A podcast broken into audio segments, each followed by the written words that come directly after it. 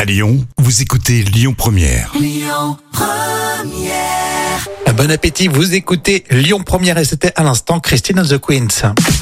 On va parler euh, du chanteur tout de suite, Michel Jonas, il est dans l'actu euh, célébrité et c'est avec toi Jam. Or, le pauvre Michel Jonas a été victime d'une escroquerie de près de 400 000 euros par son assistante personnelle.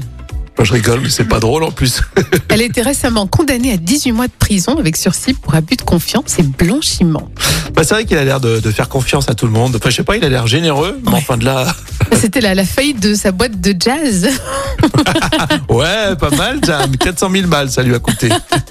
En connaissez-vous ce petit buzz Euh, Valérie Pécresse joue aux influenceuses. Non, pas vu. Hein. Alors, la, fe- la femme politique a mis quatre photos sur son Instagram et elle invite ses abonnés à choisir la veste qu'elle portera le jour même. Euh, J'ai l'impression qu'elle a beaucoup de temps en ce Ah moment. ouais, carrément.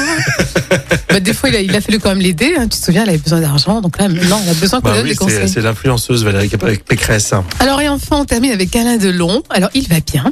Et sa fille Anouchka a partagé une tendre photo en compagnie de son père. Alors, Alain Delon a quand même une petite mine, mais il a le regard vif. Bon, bah, tant mieux, c'est une sacrée légende. En tout cas, euh, Alain Delon, on continue avec Marc Lavoine dans un instant sur Lyon Première. Écoutez votre radio Lyon Première en direct sur l'application Lyon Première, lyonpremière.fr et bien sûr à Lyon sur 90.2 FM et en DAB+. Lyon Première